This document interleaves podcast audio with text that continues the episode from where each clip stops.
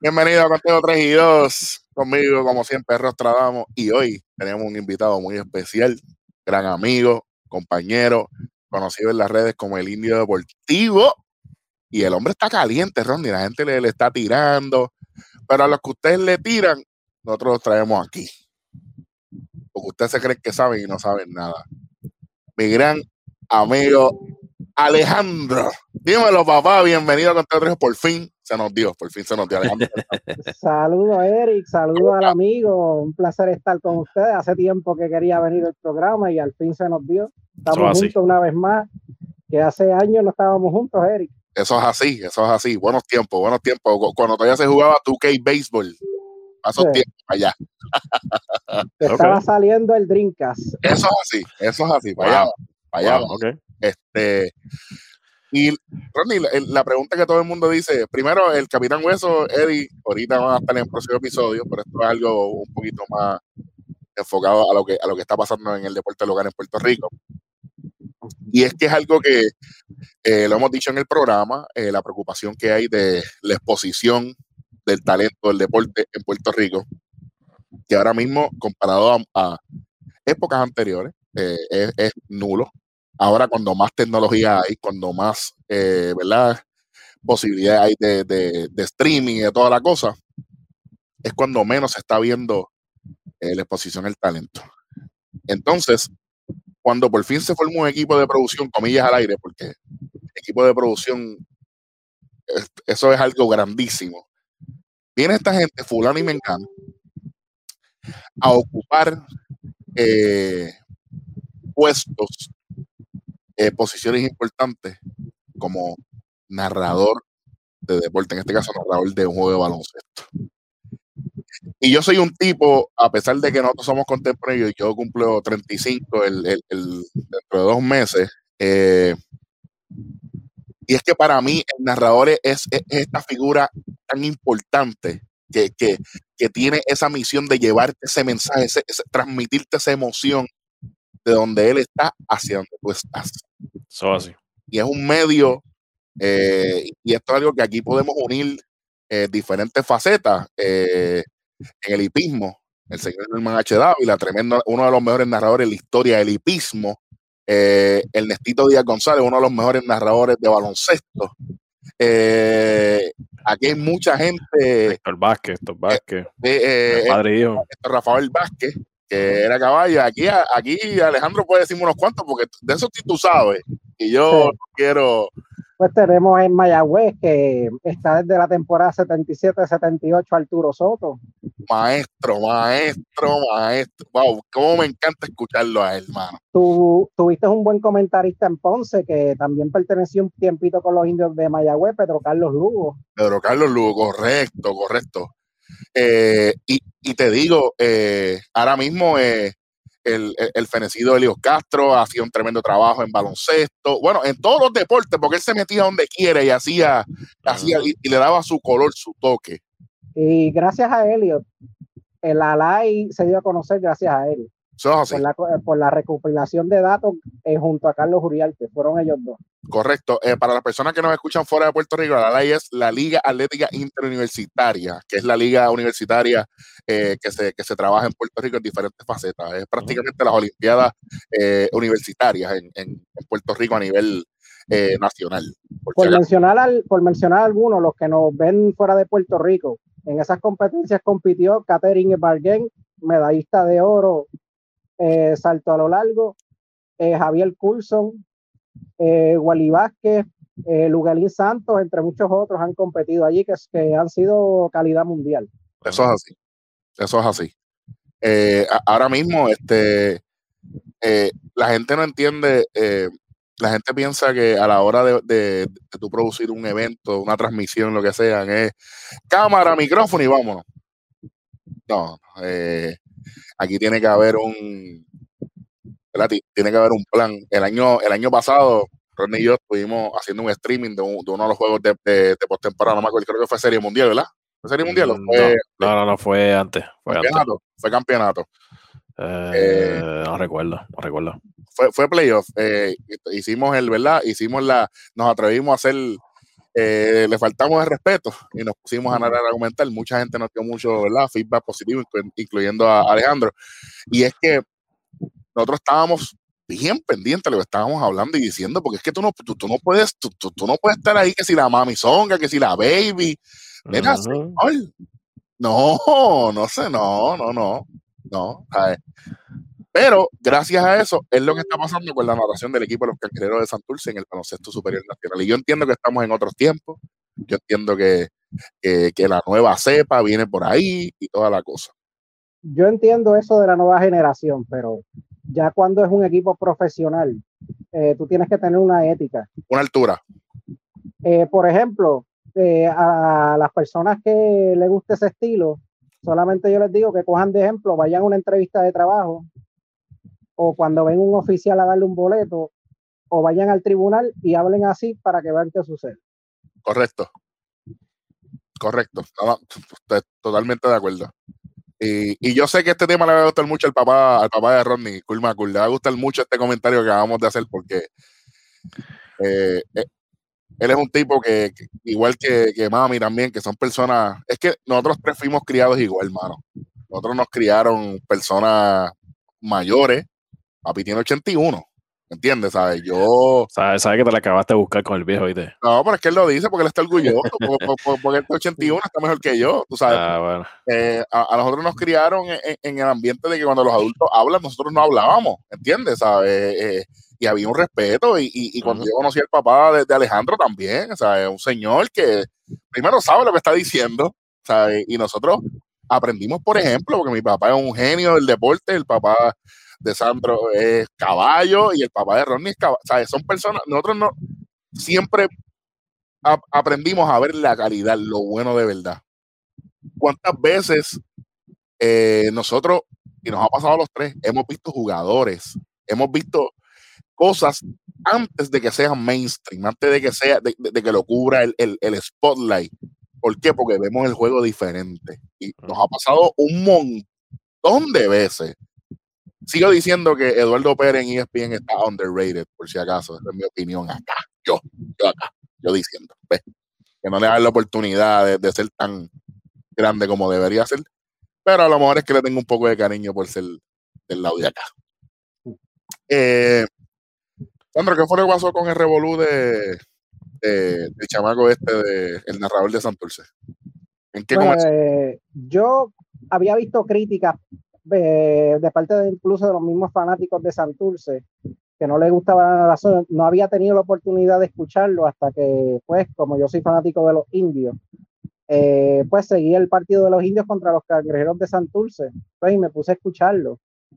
Y parecía una transmisión, en vez de una transmisión, parecía cuando unas personas se reúnen y se ponen a vacilar, eh, ya sea en la Plaza de Santurce, por dar un ejemplo, y utilizando formas de doble sentido a los jugadores, este, también un poco insultante a los fanáticos contrarios, eh, que incluso entiendo que en televisión y cuando una persona está haciendo un trabajo profesional como es un árbitro, eh, diciéndole sobrenombres como baby eh, al árbitro, también esté mencionando al Nestito Díaz González diciéndole que es un viejo, en verdad yo encuentro que eso es una gran falta de respeto porque el Nestito, González es una gloria del deporte. Una gloria del deporte. El árbitro también merece un respeto porque está en calidad de profesional. Y yo como oficial te puedo decir que a mí, cuando yo estaba en la mía, en, el terreno, a mí, a mí tú me mencionas por mi nombre o árbitro. Eso de que si es nada, nada. Porque, porque la posición que tiene un oficial es es, importante. Es autoridad como tal. Es la autoridad del juego, es el que lleva las reglas. Y fue una fémina, según tengo entendido, es... Eh, Correcto. Ella es una fémina que de hecho yo, obviamente, tengo amigos que son árbitros de baloncesto y todos los deportes, y tengo amistades que me han dicho, ella trabaja muy bien, por eso está en el, en el baloncesto superior. Ella no está ahí por para que tú le vengas a decir que si baby, que si pito, que si flauta. Vamos, vamos, entonces, hablar del Nestito Díaz González, que es un viejo que si esto. Mira, el Netito de González puede narrar acostado en su cama y yo pago por verlo por encima de ese charlatán. Para que la, que la gente sepa. Eh, mira, ustedes tienen que entender de que aquí hubo gente primero que usted. Y nosotros, y, a, nosotros nos dicen que si somos analistas, que si, que si Rodney predice el futuro, que si los cambios, perfecto, gracias, juego, eso está muy bien, lo hacemos. Pero hay niveles, y cuando de momento, cuando de momento yo sigo diciendo que todavía yo sigo viendo el video cuando Pete Rose está hablando de batear, cuando he visto cuando Pedro Martínez habla de lanzar, por, por, por mencionar nombres así, ahí yo digo, está bien, nosotros somos esto, pero ellos, ellos son allá, allá en, el tope. ¿ves? Eh, y yo creo que la mejor manera de uno ser exitoso en cualquier campo es respetar lo que tú estás haciendo, conocer. Y yo no veo esto en esta transmisión. Además, hablando de transmisión, no se acaba el juego y ya están cortando para meter anuncios, para meter programación enlatada. ¿Cuál es la necesidad?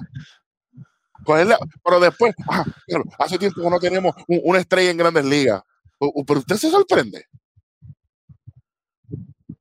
que en Dish tuvieron que traer a Latin American Sport por ese tiempo para porque eran los que televisaban los juegos del béisbol invernal, porque ninguna cadena local de Puerto Rico los transmitía. ¿Estoy mintiendo? No. Esto es de conocimiento. Esto es de conocimiento. Lo que pasa es que la gente ve lo que quiere ver y critican por criticar. Pero van a la página del hombre, yo deportivo, sígalo, si usted es inteligente, lo va a seguir. A tirarle. ¿Con qué fundamento usted está tirando? ¿Qué sabe usted de, deporte? Adelante. Que usted va ahora a los juegos de baloncesto por ver rapero. Adelante. Eso, es para arrancar. Dígame. Que cuando de momento pitan una falta ofensiva, usted no sabe ni lo que es. Y eso, que eso no es mi campo, porque lo mío es el béisbol. Pero hasta yo sé lo que es. Bueno, te voy a dar un pequeño ejemplo. ¿Vamos? No sabían la diferencia entre narrador y comentarista. Tú sabes que, ah, vamos, bienvenido a la escuelita. Narrador es el que narra morones, el que describe el juego, lo que está sucediendo. El color commentator en inglés o el comentarista es lo que, lo que hizo Rodney en el, en el streaming que hicimos. Es el que, el que le añade, el que, el que le pone su sazón a las cositas. No, viene, viene fulano a batear y ya, qué sé yo qué. Y, por ejemplo, Rodney en este caso, a veces hay comentaristas de tres, este, que de hecho me, me encanta cuando estaba Michael Kay, Paul O'Neill y David Conk en la, en la, transmisión de los Yankees, que perdieron hoy de nuevo, de hecho. Eh, sí. Parche de. Sí, muchachos. 4 a 0 y viene 5 a 4. Buen trabajo. Este, son, más tarde, son más tarde. Y es complementar. Y ustedes se dan cuenta que los comentaristas permiten que el narrador lleve la transmisión. Cuando él no, cuando no hay nada ocurriendo, ahí es que vienen los comentaristas a rellenar, a complementar en la palabra correcta. Así que ahí está, por definición, para que aprendan, para que aprendan, porque ustedes no saben ni lo que está. Entonces, van a página de gente seria, como este caballero que está aquí, que informa de verdad, lo bueno y lo malo, porque es bien fácil informar la gloria. Eso lo hace todo el mundo, eso es fácil. Pero son las cosas fuertes, las cosas difíciles, que nos ha tocado también a nosotros. Pero viene la gente a criticar. Y cuando tú te pones a leer, primero ustedes no saben ni escribir.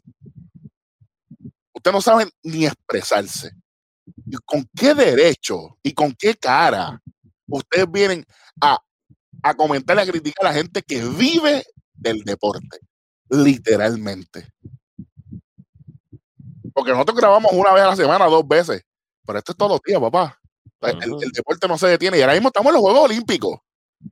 Pero como ustedes lo que ven es pisticampo nada más, las la, carreras de campeonato nada más y las de natación. Las finales, las finales. es lo que ustedes ven. Como ustedes son fanáticos de players de béisbol, de baloncesto y de olimpiada también. Ustedes son los que vienen a comentar. Y repito, para ver a, estrellas de, del género urbano en las canchas, porque ahora son dueños de equipo. No, mano, no, no, no. Ah, nosotros estábamos muchísimo antes que ustedes. Y respetamos todo. Y criticamos con respeto. Pero esto es una charlatanería, lo que está pasando aquí. Y yo no entiendo cómo un tipo que se dedicaba a comentar, a, a reírse y a vacilarse videos profesionales, termina en la posición de un narrador de un equipo profesional en la Liga de Puerto Rico. De verdad que eso yo tampoco lo entiendo, porque eso tiene su espacio.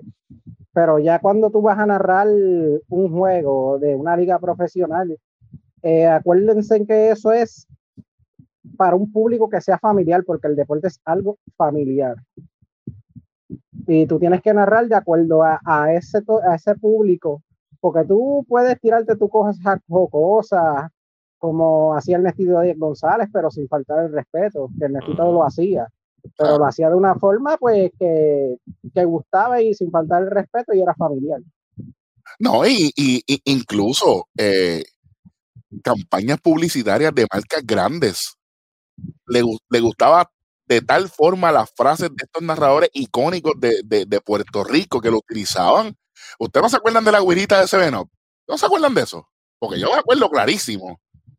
¿sabes? Y, y güirita es cuando para las personas que no saben lo que es guirista, fuera de Puerto Rico, ¿verdad? Es cuando, cuando viene el banocerista, pega la bola en, el cristal ah, y, la encesta. Chévere. Eso en Puerto Rico se llama guirita, ¿verdad? ¿Viste? Ahí está. Estamos dando clase de, de Helga Boricua también, ¿viste? Ustedes vean.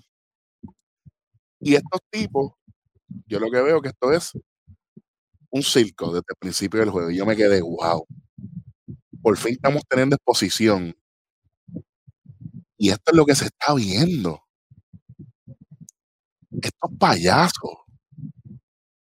No hay más nadie. Es la pregunta. Una vez me dijo este Jorge Colón Delgado.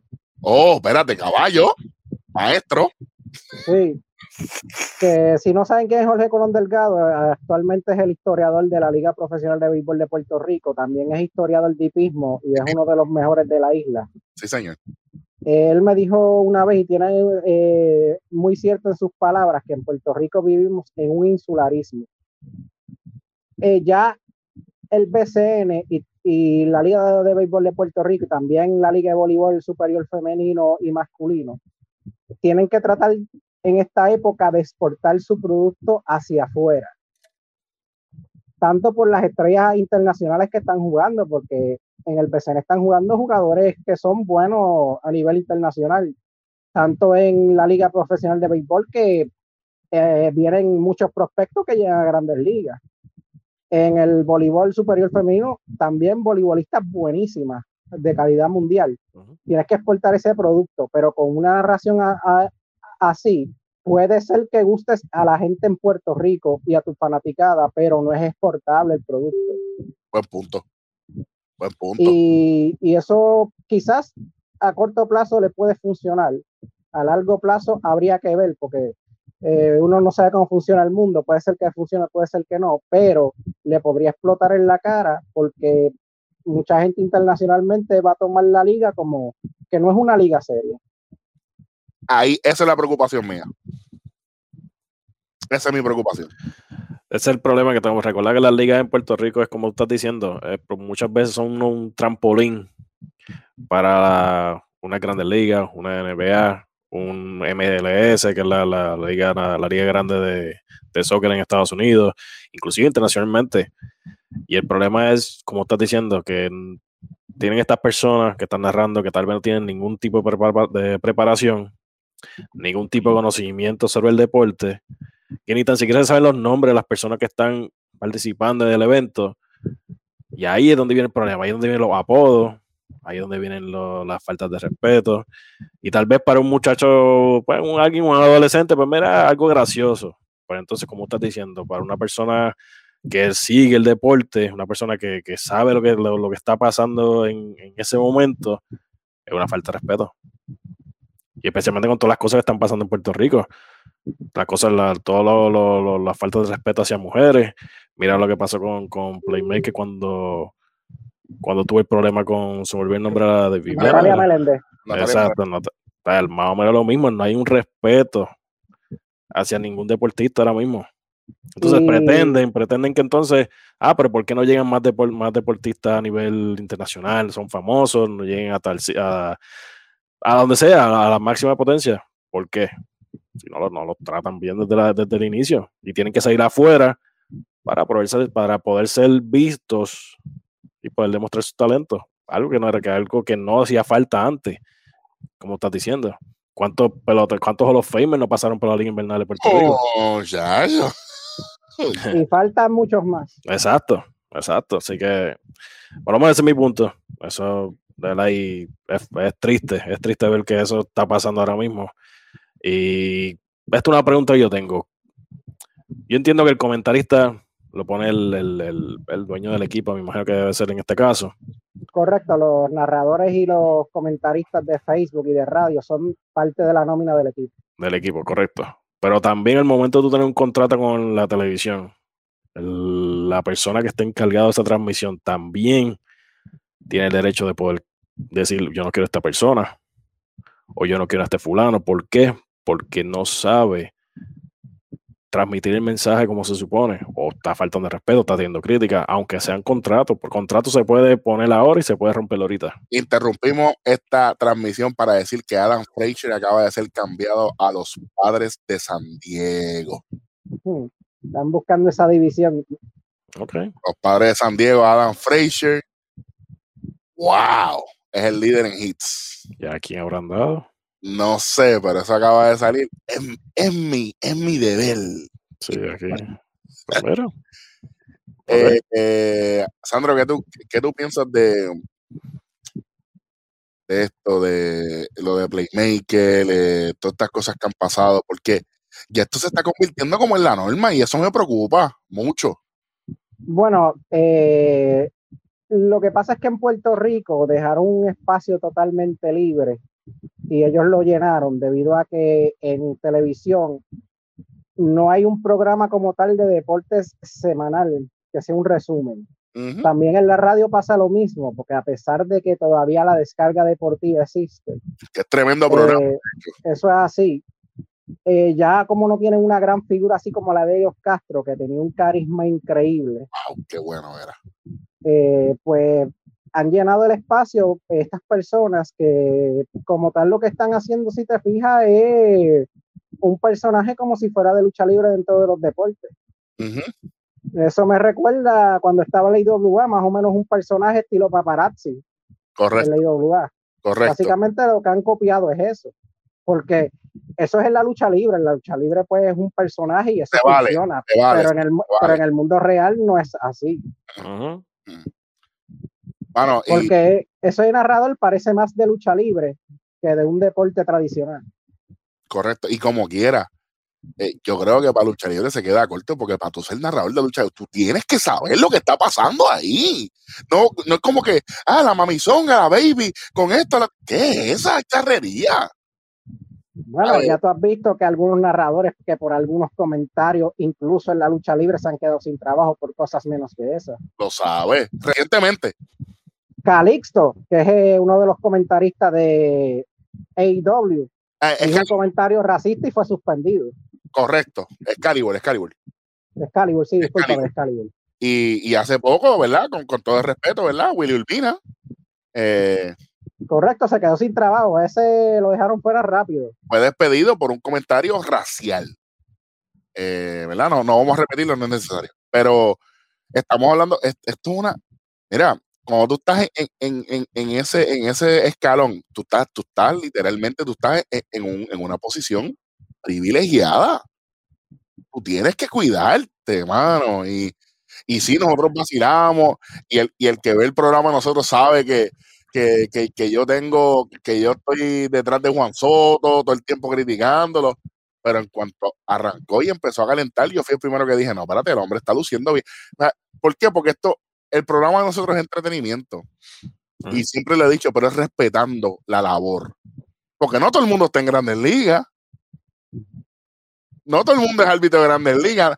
A mí me encanta cuando tú sabes que, yo soy pro árbitro toda la vida, lo seré. Ah, que ese picheo.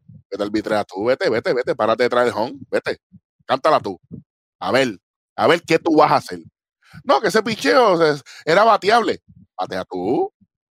Vete, batear a, batear a Legrón a 101 en la esquina adentro. Pregúntale a Joey Galo si la vio. Touch. Gente que son bateadores elite. y están teniendo problemas. Entonces tú, desde el mueble de tu casa con el control. Ah, qué chévere. Pues mira, ustedes, los narradorcitos de ahora, eso es lo que deben de hacer, quedarse en el mueble de su casa y darle oportunidad a gente que en realidad respete y aprecia la labor que están haciendo los atletas. Y como estábamos mencionando eh, antes de entrar al aire, eso hubiese sido en Estados Unidos, ya no estuviéramos hablando de eso porque ya no hubiera existido. al momento, al momento. Incluso en CAA, que no es una liga profesional, tiene un profesionalismo increíble, a nivel de cualquier liga profesional de los Estados Unidos. Es la más estricta ahora mismo en Estados Unidos. Y ahora, y ahora están más cerca de, convertirse en profesionales porque ya los jugadores pueden empezar a cobrar por eh, auspiciadores. auspiciadores, que ya, ¿qué es lo que falta? Contrato y ya estamos hablando que es lo mismo. Básicamente lo hacen, pero con becas y otras cosas que hay una película sobre eso. Claro, muy buena de hecho. Este, eh, ¿verdad? Como nosotros no sabemos nada. Por si acaso, este programa no está escrito, aquí no hay nada. Esto es lo que nosotros estamos hablando y ahí, porque como seguimos el deporte, podemos hablar. ¿Viste? yo te puedo decir el baby, este Ronnie, te puedo decir el baby ahora. Seguro de cariño, sí. Ah, ok, está bien. Pero si yo estoy en el parque, ¿no? Ah, no, no. y otra cosa, con las cosas que están pasando, con la violencia de la mujer en Puerto Rico, mm, no sé en qué tipo de noticias están viendo, pero ya hemos visto las noticias que han pasado en Puerto Rico con varias mujeres y sobre la violencia contra la mujer. Y cosas así pasan y yo entiendo que aquí todo el mundo se queda como si nada y en verdad que eso es preocupante es preocupante, ¿tú sabes por qué? Porque aquí vamos con la doble vara, con el double standard, como decimos acá en, Estados Unidos. Eh, permiten que un narrador, comillas porque para mí no lo es, eh, decirle de tal manera a una dama, eh, a una fémina, y entonces se lo permiten, pero entonces cuando pasan estos crímenes con, la, con las mujeres, cuando pasan, cuando la misma policía de Puerto Rico ignora llamadas eh, de damas para, para órdenes de protección y todo lo que sea.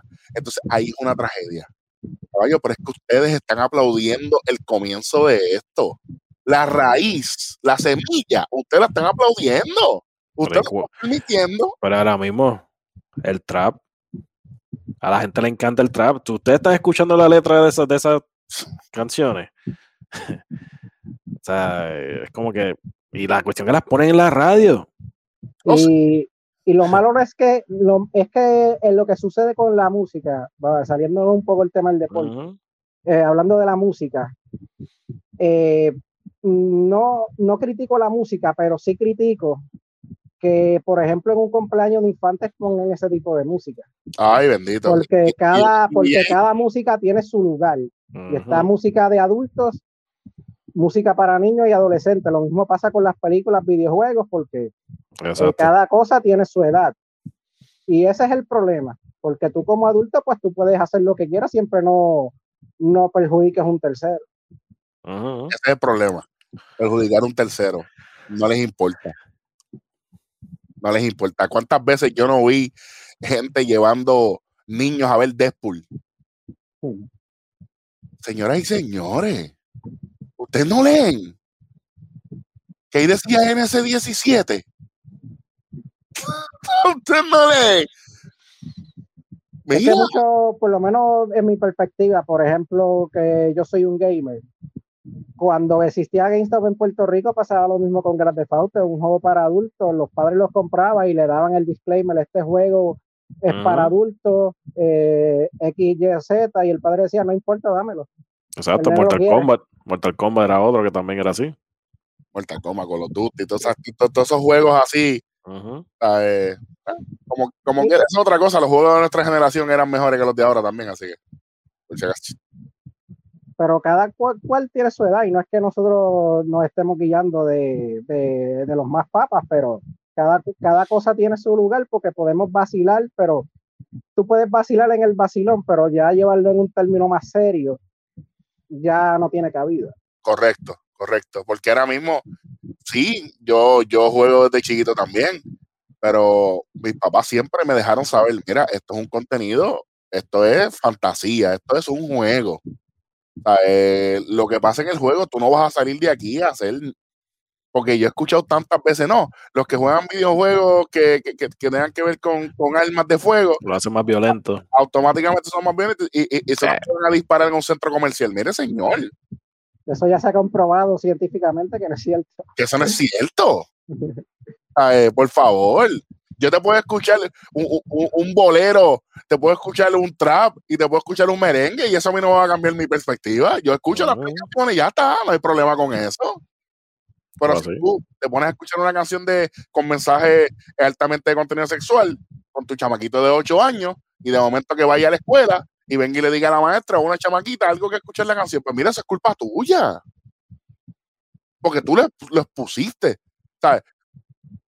Volvemos. Ustedes están exponiendo cosas a un público incorrecto.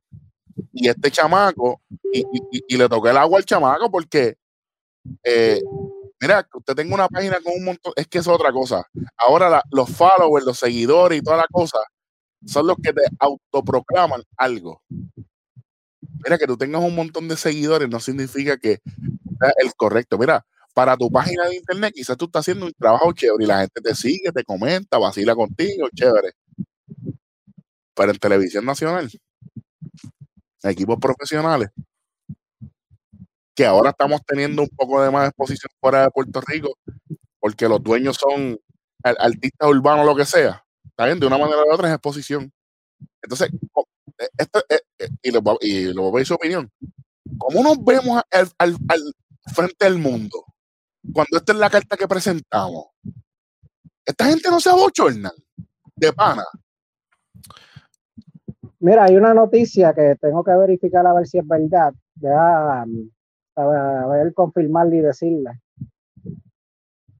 Túmbalo por... el tema que estamos hablando. Túmbalo por si acaso, aparente y alegadamente, ya está. que supuestamente quitaron el narrador, pero quiero confirmarla antes de que. Mira, y, no es que estemos hateando de que nosotros queramos que lo saquen o si lo sacaron, no es eso, papá. No es, moderarse, porque tú puedes seguir siendo jocoso, pero tienes que moderarte. exacto. Exacto. Nada, la cuestión es con tanta, tantas cosas que hacen la gente de boicot, que hacen por a veces cosas que no tienen ni sentido. Entonces, cuando suceden cosas así como esta, no pasa nada. No pasa nada. Como ahorita él estaba diciendo, la doble vara. Para algunos son buenos, para otros no. ¿Que hacemos algo? No. Mira, ¿para qué? La, gente, la gente se olvida. Sandro, el, el béisbol doble A ¿Qué calidad tiene el béisbol AA, beisbolísticamente? Bueno, el béisbol AA, yo lo pondría, este, eh, está bien por debajo de, la, de las organizaciones de grandes ligas. Porque aunque ahora tienen varios ex peloteros de grandes ligas, aún aún no tiene ese nivel para tú decir que es una liga que se puede ir del tú a tú con la Liga Profesional de Puerto Rico u otras ligas del Caribe cerca. Ah. Pero la diferencia es que la gente va al parque. Yo entiendo que la gente va al parque por dos cosas, porque es algo más regional. Correcto. Eh, conocen más al pelotero directamente, son sus amigos, sus vecinos. Y recibe, yo entiendo que es por eso que recibe más apoyo. Y también este, incluso los municipios le dan mucha promoción. Eso, eso, ahí vamos. Promoción. Mira, yo, esto es bien claro, Eddie, el compañero de nosotros. Sandro, él lleva semanas escribiéndole a los diferentes equipos de baloncesto superior nacional para conseguir los jerseys. Nada. No, eso no está a la venta. No, eso eh, ¿Él vive en Puerto Rico? No, él está, él está en Chicago. Ok.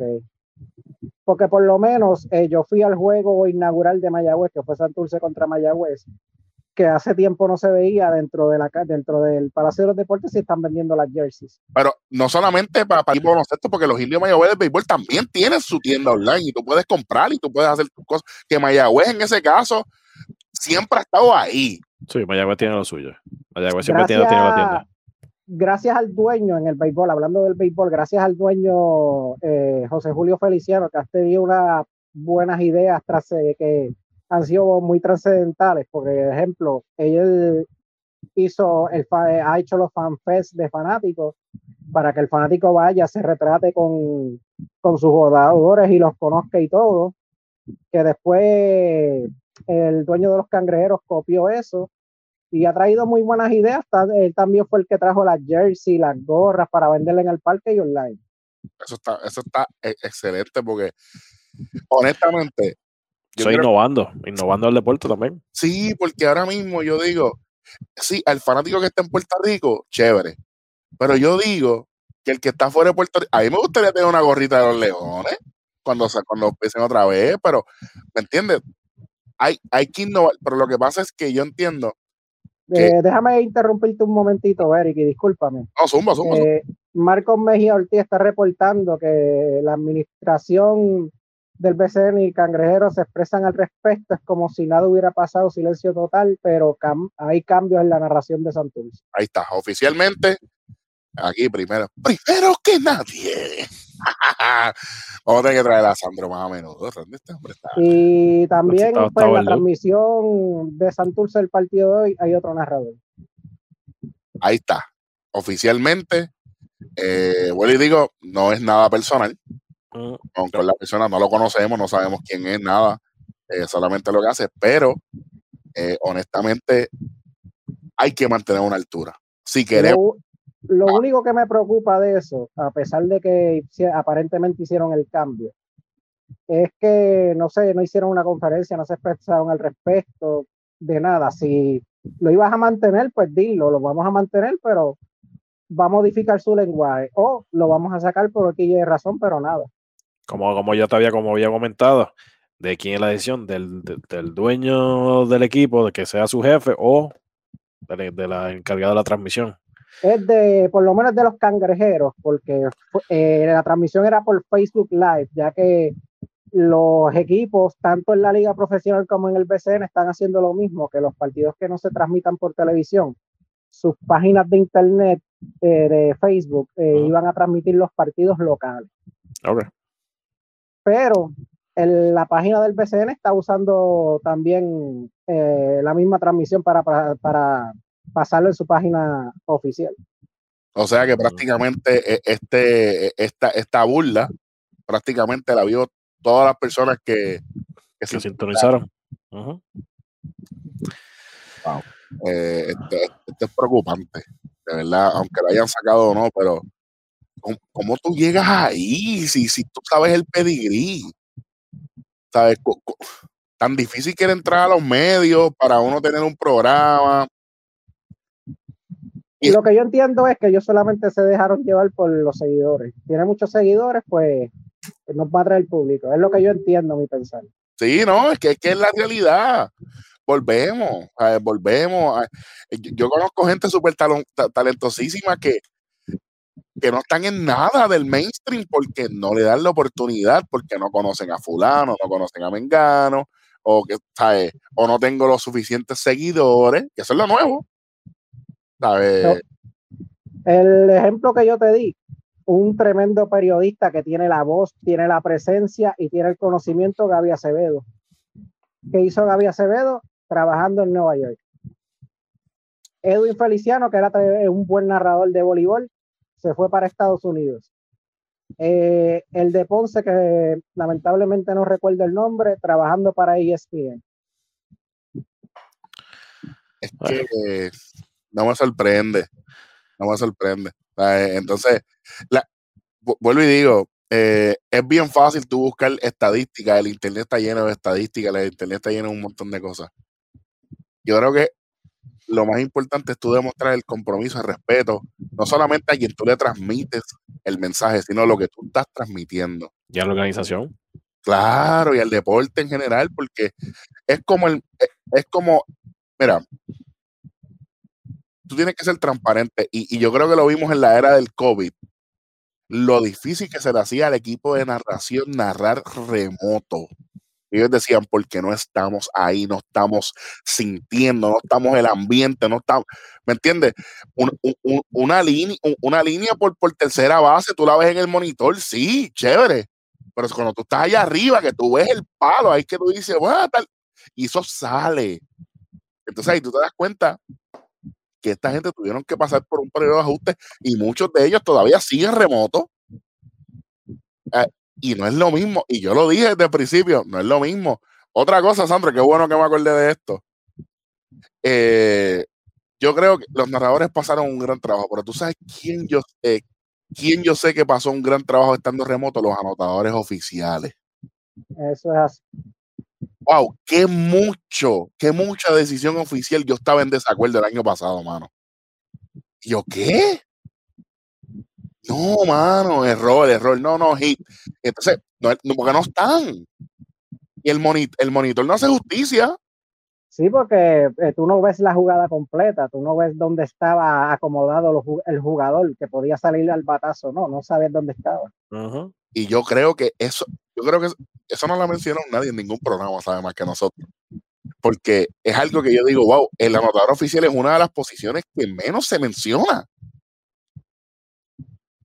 ¿Sabe? De los narradores sí, porque hay narradores famosísimos y qué sé yo qué, y se mencionan en la, lucha libre, en el deporte, lo que sea. Pero el anotador oficial es una parte vital, que es el que determina.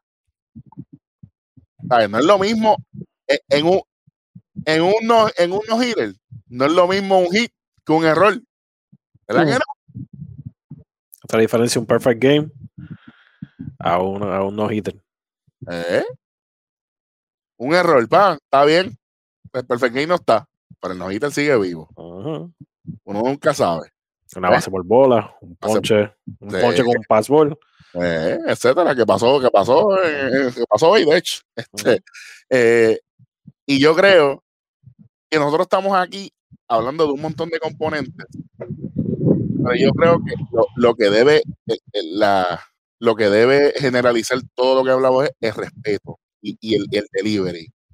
Y eso es algo que yo creo que el baloncesto en este caso, que es lo mainstream ahora mismo, ¿verdad? Por, las razones que son, eh, no hemos visto que estén ahí todavía. Sí, están transmitiendo por Facebook qué bueno que estén llevando más al público, eso está muy bien. ojalá transmitan todos los juegos de béisbol en la temporada invernal, pues significa que eso es entretenimiento para mí. Eh, escuchar un narrador de verdad. Eh, que de hecho, cada vez que, don Arturo está narrando los juegos de Mayagüez, siempre le escribo y siempre me saluda, le, hago preguntas, le preguntas con mucho respeto, le digo maestro, porque la admiración es real. es como que, ok, sí, yo, yo, yo tendré mi, mi programita literal, pero usted es una eminencia y usted sabe lo que está hablando. Incluso eh, el año pasado, muchachos, y se lo, se lo comenté a los dos, hubo, un, un, batazo profundo en Mayagüez. Él dijo profundo y de momento, pues, la cogió en Winning Track y yo le pregunté, oye, ¿cómo está el viento allá en, en, el, en el chorro? ah, sí, yo, yo escuché eso cuando hicieron la pregunta ahí. y, y él dijo, bueno, tremenda pregunta, pero no, no, está soplando. Así que fue en el batazo, se quedó. y esas son cosas que a, a, nosotros nos sale porque pues, yo pienso en todos los componentes del juego. Ahora mismo, Sandro, nosotros hace dos años fuimos a ver a los Angels aquí en el, en el Parque de los Rangers, el, el, el parque anterior, y pasó una jugada entre Maitrao y Cole Calhoun, que estaba en los Angels para ese tiempo, que se la pasaron por encima. Le dieron un palo. ¿Quién fue? ¿Odol? No, Odol fue Ron, el te fue. Yo creo que fue Cabrera. Ah, Drew, ese mismo. Eh, y el scouting decía que ellos tienen que pararse en un lado. Y ellos, ellos hablaron entre ellos. Nosotros estamos ahí en Rey Fila, ahí estamos viendo atrás y ellos hablando. Un momento bien feo, tú sabes. Sí. Este, y de momento ellos cambian su posición, le dicen al desfile, hey, dale para acá. Entonces, los del dogado están, mira, Y Trau le dice, pero chicos, si me la pasó por encima en el turno anterior, ¿qué tú quieres que yo haga? Que me pare en el mismo sitio para que me la pase por encima de nuevo. Lo más increíble no es eso. ¿Por dónde fue el batazo? Por ahí.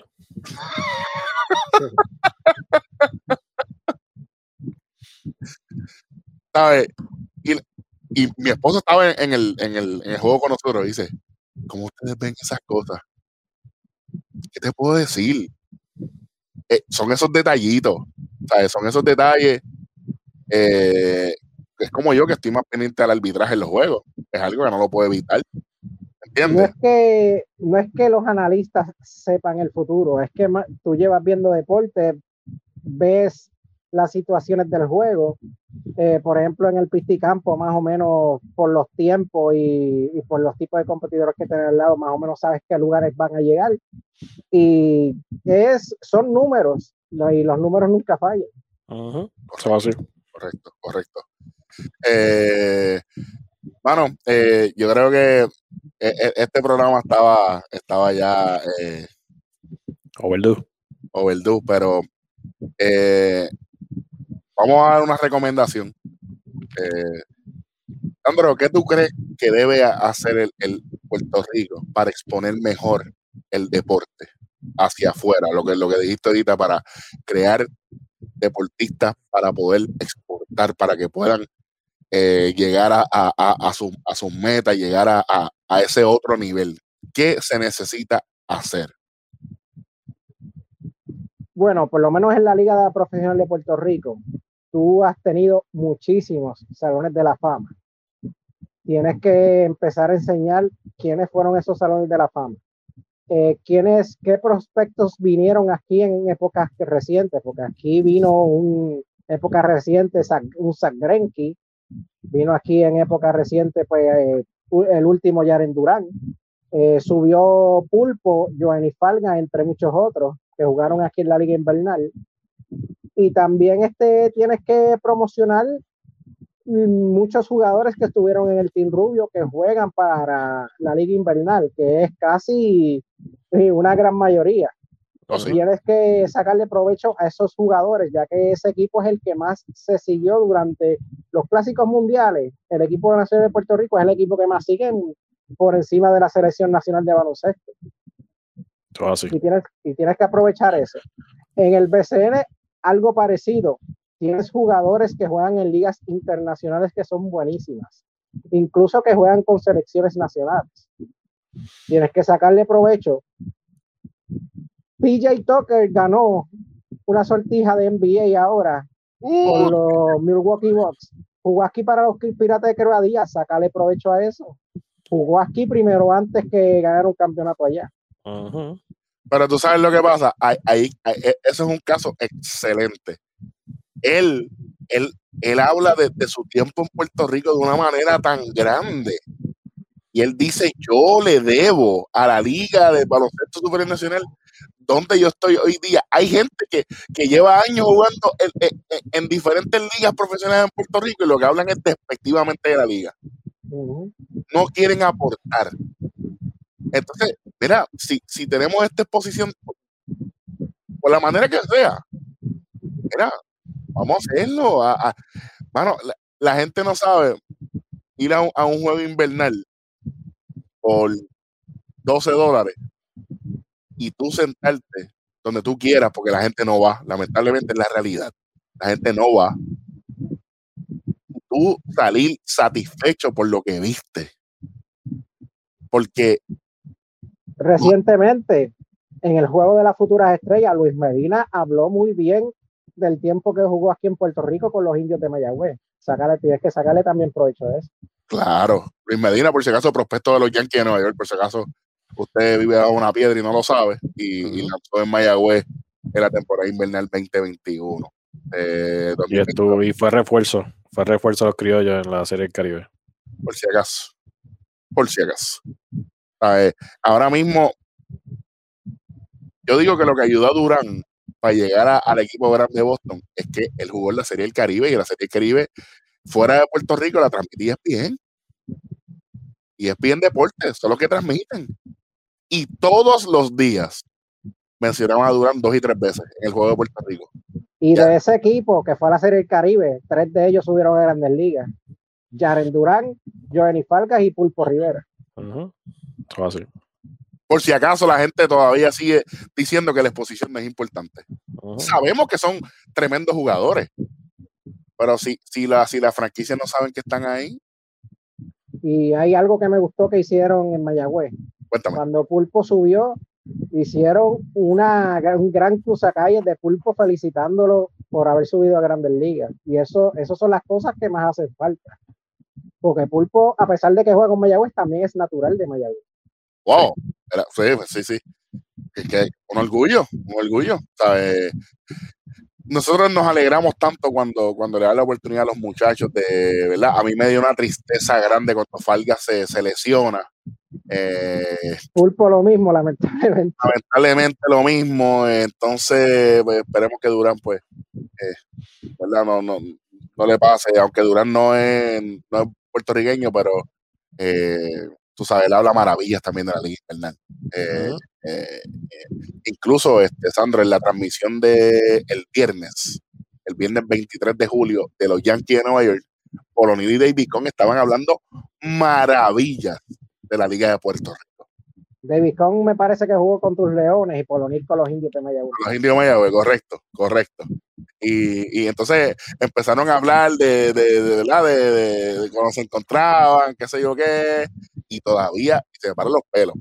Me paran los pelos porque hablan tan románticamente y tan, tan bonito de, de, y es que, ah, no, había roster que tú decías, este equipo de Cagua o este equipo de Mayagüez o este equipo de Ponce se puede ganar a cualquier equipo ahora mismo del mundo. Bueno, por darte un ejemplo, en los 80 los outfielders de Mayagüez eran Andy Baslide, Bobby Bonilla y Polonil.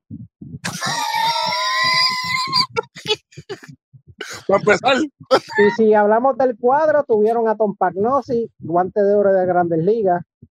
Tuvieron a Harold Reynolds, que para mí Harold Reynolds es uno de los mejores analistas de, de béisbol ahora mismo. Ganó guante de oro en Grandes Ligas.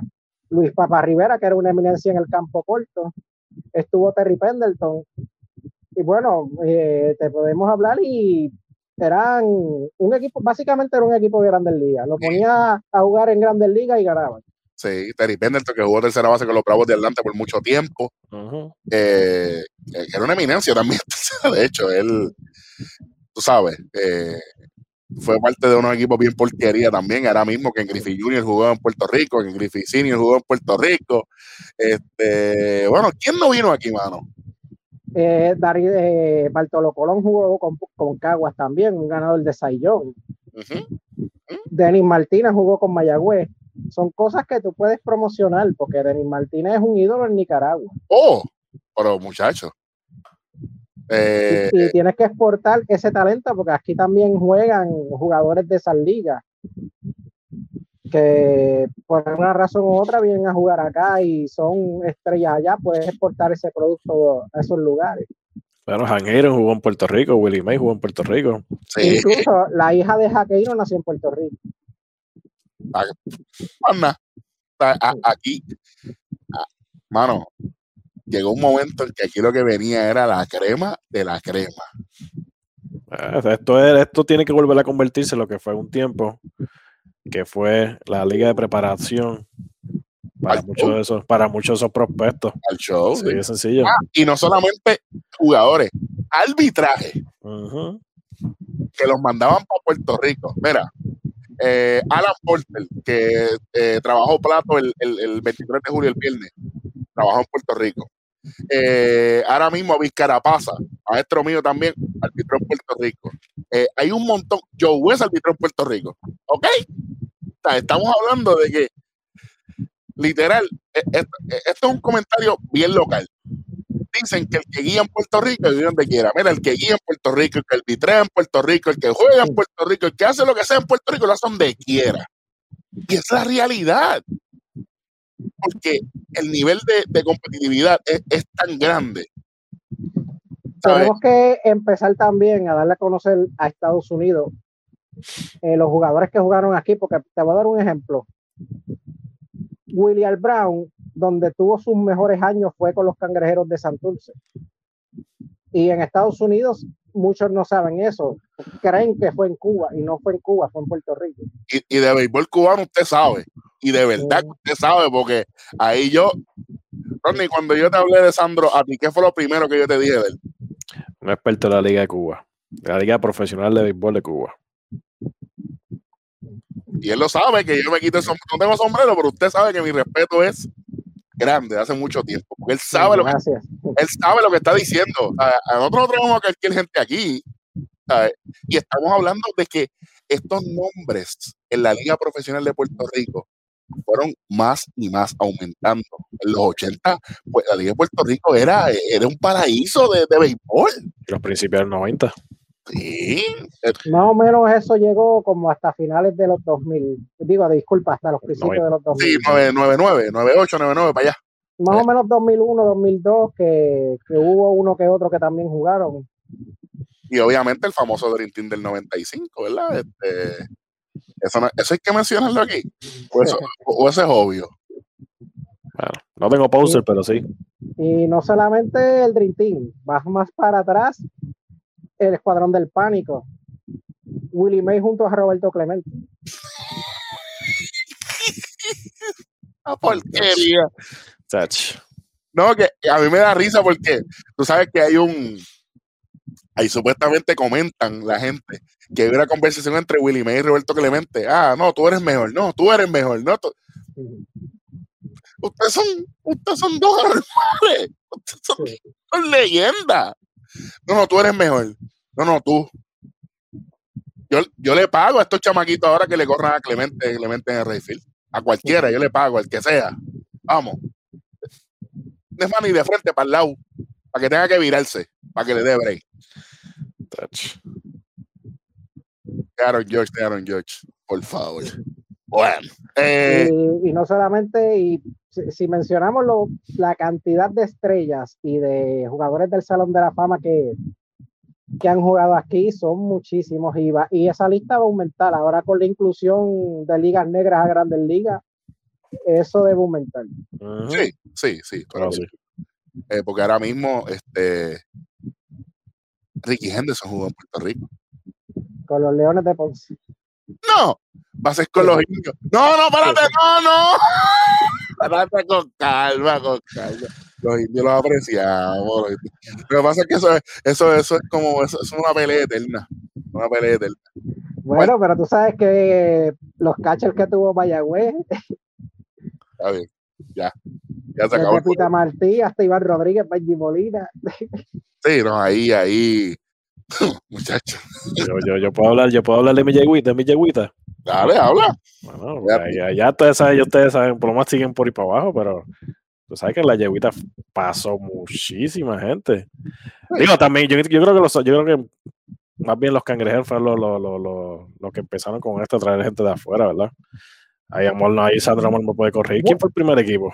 Bueno, como tal fueron todos, porque Puerto Rico cuando comenzó la Liga Invernal en 1938 trajeron muchos jugadores de las ligas negras. Correcto. Y de ahí fue que se nutrió la liga para que fuera fuerte que trajeron, por ejemplo, Mayagüez trajo a Wilmer Fields, que eso es un caballete, reforzándose con los que jugaban aquí, porque para mí el mejor jugador de contacto nativo es Pancho Coimbre, que jugó para los Leones de Ponce.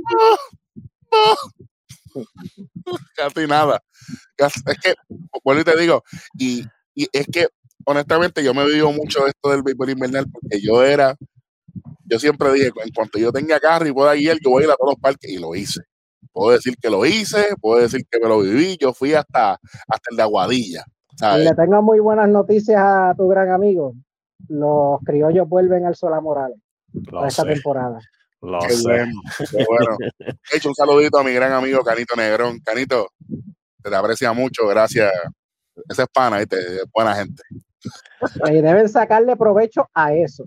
También pueden sacarle provecho eh, los indios de Mayagüez en el dentro del parque tienen un museo de los indios de Mayagüez dentro del parque que también eso puede ser una buena atracción para atraer turistas debido a los jugadores que, que vinieron con los indios. ¿Tú quieres que te diga algo desde el punto de vista oficial? Para mí, mi parque favorito para el es el Cholo.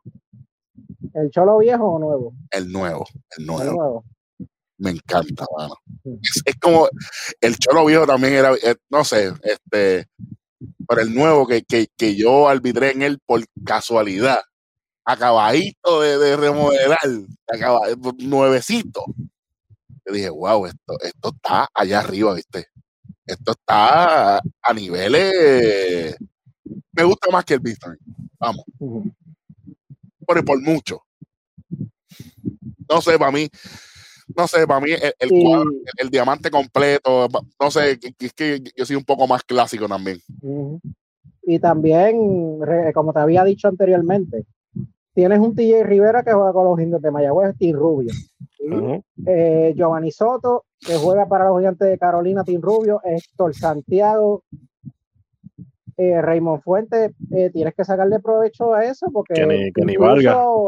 Kenny Valga, también Team Rubio. Tienes que sacarle provecho a eso porque ese equipo se convirtió en una de las selecciones más queridas del pueblo. Y también lo que han hecho en otras ligas también. eso atrae el público de afuera. El Solá Morales regresa, pero regresa con grama natural. Eso es lo, eso es lo que tengo, e, eso es lo que tengo entendido. Acaban de informar que vienen con grama natural. En Cagua llueve bastante, así que vamos a ver cómo, cómo, cómo va a estar ese terreno para trabajar. Pero lo importante es que van a estar jugando ahí. Ellos hicieron eh, el municipio de. ¿Dónde era que están jugando? ¿En Junco o en Calle? Eh, jugaron en Jurabo, jugaron en Calle y también jugaron en el piso. Por eso te digo, que jugaron en todos lados. Este, la temporada pasada fue en Calle, primordialmente en Calle. Eh, el, Parque Los Toritos. Sí, el, terreno de Calle, chévere, chévere. Eh, pero no es lo mismo. Y el Solar yo le tengo un cariño a ese parque eh, bien grande, bien grande. Eh, qué bueno, qué bueno. Eh, yo estoy loco ya volver a ver a todos los equipos participando. No sé si ustedes piensan igual. estoy loco volver a mis leones otra vez. Por lo menos vuelven los leones y vuelve Carolina también, ¿verdad? Creo que los dos vuelven. Sí, Carolina jugó la temporada pasada y estaba a jugar en su parque. verdad que ¿Qué ustedes este, creen? ajá, cuéntame. Pero, pero yo entiendo que la liga eh, debería por, lo menos jugar de 6 a 8 equipos, es lo primordial que debería ser. Todo así. Tanto para mercadeo y para exportación, porque Puerto Rico es una buena cantera de peloteros a pesar de, que no hay tantos en grandes ligas como hubo en los 90, pero en ligas menores hay muchísimos. y, ahí también vienen las restricciones de draft. Yo, creo que, también es otra cosa más que, ¿verdad? Que, que, acuérdense que el, draft eh, limita mucho el, la filtra, filtra mucho la, cantidad de peloteros eh, en, el, en, el, en el sistema, ¿verdad? En el programa, eh, diferente a otros países eh, como República Dominicana, Venezuela, que, ¿verdad? Que, el proceso es diferente. Y, mayor aún, debido a que eliminaron varios equipos de ligas menores, Puerto Rico debe aprovechar eso también. Totalmente de acuerdo. Totalmente de acuerdo. Eh, Veremos a ver qué va a pasar. Yo no, honestamente, yo, yo creo que la gente entienda algo. Eh, antes, las ligas invernales era solamente México, Dominicana, Venezuela, eh, y Puerto Rico. Cuestión de, de donde iban los peloteros a, a trabajar. Y Cuba antes del embargo. Eh, sí, pero en cuestión de, de, mandar a peloteros para, para pulirse, eran mayormente esas cuatro Cuando Major League Baseball crea la Arizona Fall League, que es una, que es una liga que está acá en Arizona, que es prácticamente automáticamente baja muchísimo los nombres porque ellos dicen, yo prefiero tenerlos en el mainland, como le dicen ellos, cerca, pero yo he leído y he escuchado y he visto que el nivel de béisbol jamás en la vida, jamás. ¿Por qué? Porque es, ellos están jugando lo mismo que se encuentran en las menores. Y entonces no, hay una diferencia de nivel cuando tú vienes a jugar a estas ligas invernales porque tú te encuentras hombre hecho y derecho, como dicen en el béisbol. Con experiencia, con experiencia de grandes ligas. No es lo mismo, ni se escribe igual. Yo, yo que he trabajado béisbol AA, yo que he trabajado coliseo, yo he trabajado liga independiente, el béisbol no es el mismo, señoras y señores. La gente se cree que no, no, el béisbol es béisbol. Espérate, no, no. No, no, no, no, no piensen eso. Eso está incorrecto. Por eso es la emoción que transmite la Serie del Caribe. Es lo que Grandes Ligas ha querido emular con el Clásico Mundial. Ellos quieren que se sienta ese, ah, yo voy a representar a mi país. Pero esto es la Serie del Caribe, nosotros estamos viviendo desde que, tenemos uso de razón, por favor. Esto no es nuevo, para nosotros esto no es nuevo. No, que vimos una selección de Grandes Ligas. El Escuadrón del Pánico, el Dream Team. Esto no es nuevo. Lo que pasa es que es otra plataforma. porque se ve más bonito, porque hay tiro de cámara, hay display, hay esto y lo otro, y es chévere, no hay problema, pero el contenido no es nuevo para ninguno de nosotros tres. Porque yo me acuerdo todavía muy bien. Y bien recientemente el equipo de los cangrejeros del 2000, que era un tremendo equipo también. Ganan la Serie del Caribe. ganaron invictos. Invictos. Y un equipito que todo el mundo, nadie le daba ni una. No, no, Puerto Rico no tiene chance aquí. está bien, está bien, duérmase ahí. Eh, incluso. Y, también los que nos ven fuera de Puerto Rico, República Dominicana, ha siempre ha mostrado unos equipos increíbles de que jugó Beltré, David Ortiz, Vladimir Guerrero, por decir algunos. Vladimir Guerrero padre, por si acaso, no, no es no Vladi Junior, no, ese no es. El, el, que, el que pica plátano con los brazos, ese, ese mismo, ese abusador, ese otro caballo más que ahora le están dando un poquito de luz porque su hijo está en el spotlight. Pero Vladimir Guerrero padre. el mejor bateador que yo he visto de bolas malas. Pero, yo creo que él está solo en esa categoría. Yo creo que más del 50% fueron bolas malas. Contra el piso. Jonrones. Mira, muchacho, olvídate de eso. Olvídate, olvídate de eso. Ahora, eh, para ir, para ir cerrando, este eh, cuando, cuando pasa esto de, de, la serie del Caribe y, todo esto, no nos sorprende porque yo un domingo con papi, me, me, me, saludo a papi, que fuimos para pa, Paquito Montaner y de momento ese día pichaba Javier Vázquez y le estaba cachando Iván Rodríguez. porque sí. O Javi López, un par de veces también le pasó. Javi López fue bastante antes, pero. Y de momento, eh, de cero man, Pedro Feliciano. Sí, ese fue el último campeonato que ganaron los Leones. Eso es así. Eso es así. Entonces, eh, después, este, ¿cómo es que se llama el, el, el cerrador? También estuvo Giancarlo Alvarado, que también estuvo con la selección del clásico. Ese es pana, ese es pana. Eh, pero ¿cómo es que se llama el cerrador? Que era bien grande. Fernando, bueno, estuvo Fernando Cabrera, no sé si estuvo Fernandito, Fernandito Cabrera. Mira, mano, ¿sabes? Y yo fui sin saber. Y fue como que, wow, esto es, esto, esto, esto, esto es un buffet de, de, béisbol aquí, ¿me entiendes? Y, y, el ambiente de, del Paquito, este, ¿cuántas veces te ha ido al Paquito, Ronnie? Nunca.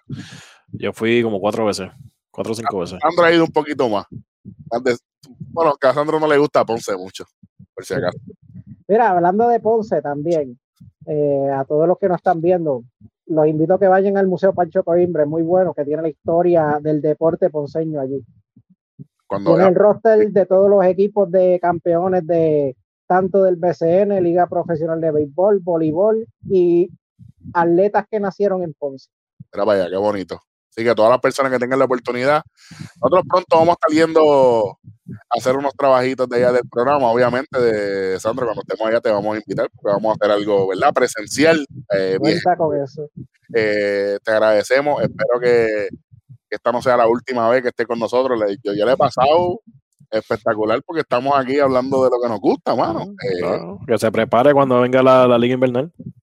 Ah, sí, sí, sí, sí, sí. Porque la estamos siguiendo, ¿viste? La, la, estoy siguiendo acá porque hay una aplicación que, puedo, que puedo escuchar todas las transmisiones de, Puerto Rico, de, en AM. y, y, me curo, mano, me pongo los audífonos y yo siento que estoy en el parque. Yo no sé si es nostalgia, yo no sé si es lo que sea, pero como hay un buen narrador, ¿eh? Porque don Arturo, hay que respetar, ¿sabes? Arturo Soto, cuando lamentablemente se retire, va a ser una falta grande, como le pasaron a los fanáticos de los Dodgers cuando se retiró Vince ¡Oh! ¡Oh! ¡Wow! Yo creo que con eso nos podemos ir. está, bueno, está bueno ya, está bueno ya. Recojan que se acabó la clase ahí, nos vemos en el próximo episodio. Gracias, Sandro, por estar aquí. Vayan a, a, a, seguir al Indio Deportivo. Eh, ¿Qué día estás en la radio, este Sandro? Eh, no estoy ahora mismo en la radio, estoy en Facebook Live, en la página de Indios de Corazón. es un programa que es conducido por Héctor Marrero que es historiador, eh, es dedicado especialmente al equipo de los indios de Mayagüez, donde todo el tiempo hablamos de los indios, noticias de la liga y de los jugadores indios que están en ligas menores, de Liga Mexicana y Grandes Ligas. Qué chévere. Así que tienen para allá, ¿qué días, qué días son los lunes? son los lunes a las 8 de la noche. 8 de la noche, hora del este, hora de Puerto Rico, 7, hora del centro, en el Facebook Live. Denle para allá, sigan a, a Sandro allá en el Indio Deportivo, que de verdad, una página que dice cosas buenas, buenas de verdad, no, no sonido ni ruido. Así que, eh, caballo, gracias. Para mí es un placer eh, compartir contigo después de tantos años. Se te admira eh, y espero que estés con nosotros bien prontamente. Muchas gracias, gracias por invitarme y sabes que cualquier deporte estoy disponible. Oh, eso es bueno, eso es bueno. Vamos, vamos a darle un par de, par de, par de días más a las Olimpiadas y vamos a hablar un poquito de eso. Vamos a hablar un poquito de eso, porque yo soy de los que ve todos los deportes. Yo, yo veo hasta hasta los anuncios, si son de deporte, yo lo, ah, qué chévere. Somos dos, yo empecé a ver skateboarding, que lo único que yo conocía de skateboarding era Tony Hawk el juego, más nada. Oye, una pregunta, una preguntita para cerrar. ¿Cuál es tu película de béisbol favorita, Sandra? Te la puse difícil uh, aquí. Eh, bueno, es que por lo menos en cuestión de lo que transmite, yo diría que Phil of Dreams. Eso es un anime, yo creo. Yo creo que esa película se va unánime. ah, no, yo. Wow. los Dreams. Eh, pero en mi corazón hay un pequeño espacio para Major League, la primera. No, Major League me encanta porque trata de mi equipo, los indios de Cleveland. Y, me encanta también. Espérate, que no puedo dejar pasar. Esto fue un, esto fue un cambio de jangueado ahí. ¿Qué piensas del cambio del nombre? Realmente me da mucho sentimiento porque yo me crié con ese equipo. Yo me vuelvo fanático de los indios eh, porque mi padre es de Yauco. Las personas que viven en Yauco, cuando emigraban a Estados Unidos, se iban a Ohio. Y cuando volvían, pues la gran mayoría eran fanáticos de Cleveland. Entonces, como los que volvían en los 90 eran fanáticos de Cleveland, me volví fan de ese equipo porque tenían aquel clase trabuco que ellos tuvieron en los 90.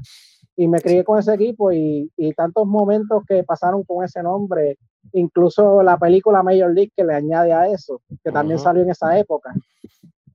Eh, me da sentimiento y me hubiera gustado que se hubieran quedado con ese nombre. Realmente no debieron haberle cambiado el nombre.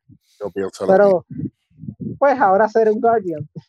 Sí, sí, pero hay un, por eso te iba a comentar, hay un bochinche. Mm, hay un bochinche con eso. Y te, lo, voy a comentar aquí y, y, a todas las personas que nos están viendo, que yo sé que se van a quedar porque ya estamos sobre 700 suscriptores en YouTube, por si acaso no lo sabían. Dice aquí, dice aquí, el, las masas se han, ¿verdad? Se dieron cuenta de que hay un equipo que se llama los Cleveland Guardians. Ya, es ah, un equipo profesional de, de algo de rollerblade, creo que es. De los que corren patines. Se llama los Cleveland Guardians desde el 2011. Así que aquí puede pasar cualquier cosa. Pues recemos que se quede India. India no se van a quedar lamentablemente por la cuestión del problema que hay con, pues, con las demandas y eso en cuestión de. Estoy contento porque ya yo conseguí la, la gorra original con el Capitán Wahoo. La pedí. Yo tengo, yo tengo una. ¿Tú tienes un, una? Tú no tienes una. Tú tienes una. vamos, vamos, vamos, vamos. Ahora, eh, yo pienso que los indios, porque ese trabuco en los 90 tuvieron la mala suerte que no. No se les dio. Lamentablemente no tuvieron algo que es importante en el béisbol, no tenían picheo no tenían picheo, correcto. Y cuando por fin tuvieron picheo, no tenían bateo. Así que, eh, como quiera, yo sigo diciendo que para ustedes esa serie mundial del 95 fue devastadora. Eh, la más que me dolió fue... 2016. No, pero la más que me dolió fue la del 97. Que todo el mundo pensaba que ya Cleveland estaba gano y uno de los que empezó bateando era un ex indio, Boy Bonilla, con los indios de Mayagüez. Aquí, aquí podemos hacer un programa de 18 horas, ¿viste? Le tumbamos el récord a Julián Gil. Porque yo nos seguimos acordando de cosas, pero ¿sabes qué? Vamos a planificar para el próximo. Aquí no tiene que haber ningún tema. Aquí vamos a, de lo que nos acordemos. Porque yo sé que hay gente que quiere escuchar esto y necesita aprender de, la historia tan importante que hay en el deporte, no solamente a nivel nacional, internacionalmente. Eh, y quién mejor que alguien que sabe de verdad y que quiere el deporte de la misma manera que nosotros. Eh, y además alguien que respetamos. Eh, creo que ahora sí nos vamos despidiendo. Nos vemos en el próximo episodio. El Indio Deportivo, síganlo, estén pendientes, los indios de corazón, los lunes a las 8 de la noche, hora del este, hora de Puerto Rico, 7 de la noche, hora centro. Y si usted está en California, porque hay gente que no nos escucha ya, pues a las 6, a las 6 de la tarde. Eh, hasta noviembre. Hasta noviembre, después, pues, ¿verdad? No, a las 5 de la tarde, hasta noviembre y después, pues ya tú sabes. Allá, a cuatro horas de diferencia. Maldito eh, gracias, Sandra, de verdad. Gracias por estar con nosotros. La pasamos espectacular. A todas las personas, suscríbase, sigan en todas las redes con Teo 3 y 2. Nos vemos en el próximo episodio.